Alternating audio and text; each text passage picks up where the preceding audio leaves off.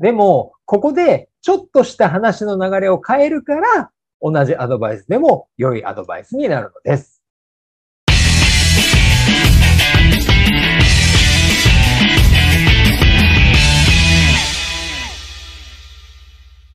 こんにちは。質問型コミュニケーション協会の安井です。えー、今日は良いアドバイスと悪いアドバイスの違いとはというテーマでお伝えしていきたいというふうに思います。はい。えー、頑張ってるリーダーだからこそやっているアドバイス。ね。皆さんしてると思うんですけど、これがいいものになるのか良くないものになるのか、そのちょっとした違いをね、意識して実行してもらうことで、相手がしっかりとね、えー、受け止めてもらえる。あるいはね、うざがられない。なんていうふうになる。そんなお話をしていきたいなと思います。はいまあ、結論としてはですね、えー、アドバイスが欲しいと思ったとき、相手がですね、アドバイスくださいというふうになったときに伝えるということと、それから、こちらのアドバイスをね、結論と決めつけずに伝えるということが大事かなというふうに思っております。はい。まあ、それがなぜかということですけど、アドバイスが欲しいと相手が思っていないところにするという行為はですね、相手がお腹いっぱいなのに無理やり口に放り込んでるみたいなものなんですね。はい。まあそうするとどうなるか。いらないから相手は吐き出してしまうということになります。そして決めつけずに伝えるということは、やっぱり人っていうのは皆捉え方が異なるんだということ。はい。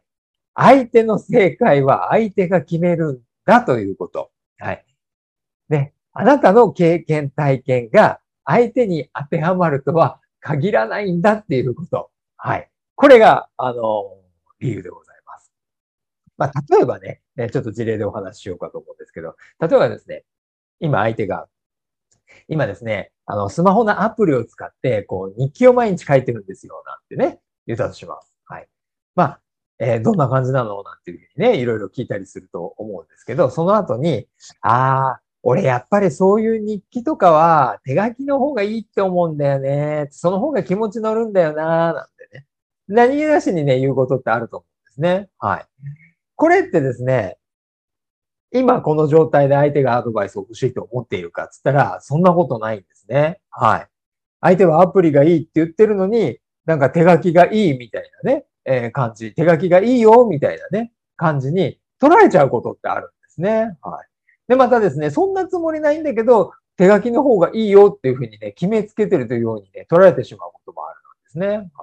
まあ、つまり、言う側っていうのはそんなに意識はしてないし、悪気もないと思うんですね。むしろ良かれと思ってね、いや、手書きの方が気も、ね、気持ち乗るよなんて言ってる。はい。でも、相手は、ね、あの、先ほども言ったように違うんですね。はい。で、違うときに、いやいや、例えばね、えー、上司だったりだとか先輩だったりすると、いや、それち、いやいや、そんなことないんですよ。違うんですよっていうのは、ちょっと言いづらかったりしますね。はい。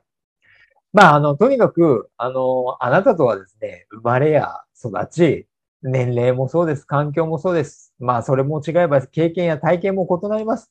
またね、人なんで得意なことと不得意なことっていうのがやっぱりあって、みんな違うわけなんですね。はい。違うからこそ、そのアドバイスが本当に当てはまるかどうかっていうのはわからないんですね。はい。何か一つのやり方が、で、一つのやり方で全員が成功するなんてないんです。まあ、です。だからこそ、ここでね、ちょっとした話の流れを変えるから、同じアドバイスでもいいアドバイスになるんだっていうことです。はい。まあ、ちなみにね、こういうことって私もね、えー、しょっちゅうやっちゃ、やっちゃいます。今でもね、ついつい親しい間柄だったりとかするとですね、分かってるからこそ言っちゃうっていうのがあるんですね。はい。相手のことを分かってるなんていう誤解がね、まあ、おごりというかね、そういうのがあったりするとね、そうなっちゃいます。はい。まあね、あの、過去にそうであっても、相手がね、また今どうかっていうのは別問題だったりします。人の気持ちとか状態っていうのは変化するっていうことも頭に置いていかないと、置いとかないといけないんでね、はい。そういうのを踏まえた、踏まえることが大事です。はい。あの、すみません。話ちょっと戻りますけど、じゃあね、どういうふうな流れで、え伝えていけばいいのっていうことですけど、はい。まずですね、相手が欲しいとか困っているっていう状況を口にするまでアドバイスはしないということでございます。はい。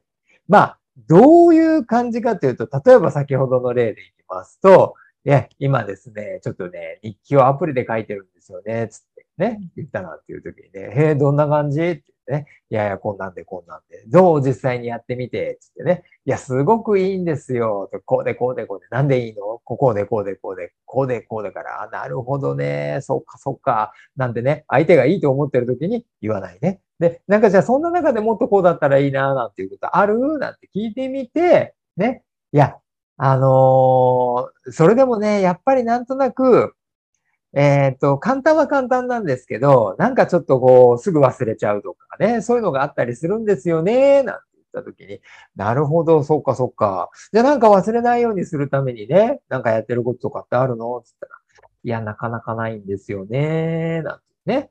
はい。書いてくれた。じゃあそれがね、忘れないようにするためにいい方法ってあったらどう？なんて言った時に、あ、それ知りたいです。っていうふうになったら、相手は知りたいという欲しいと言ってる状態になるので、ここで初めてね、アドバイスをするっていうことなんですね。はい。で、実際にアドバイスはね、私はね、えー、実は手書きの方がね、あの、すごく気持ちに残るんだよね、なんていう話をして、あなたはどう？なんていう感じで、さらっと伝えるっていうのが、これまた大事だったりします。はい。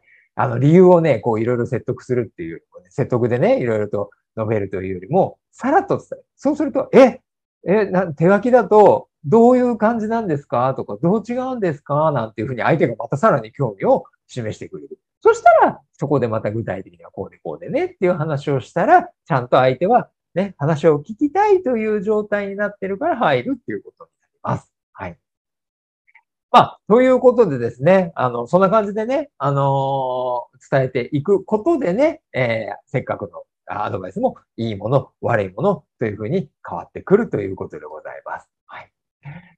はい、いかがでしたでしょうか？ということでですね、良いアドバイスと悪いアドバイスの違いとはというテーマでね、お伝えしていきました。まあ、えー、アドバイスが欲しいと思った時に伝えるということと、え、内容については決めつけずに伝えるということね、お伝えしてきました。はい、いかがでしたでしょうか？はい。えー、もし、えー、こんなもっとね、深く学びたいなんていうふうにありましたら、質問型コミュニケーションのね、ホームページとかを見ていただいたら、入門講座とかやっておりますので、よかったらご参加いただければというふうに思います。はい。ということで今日は以上にしたいと思います。ありがとうございました。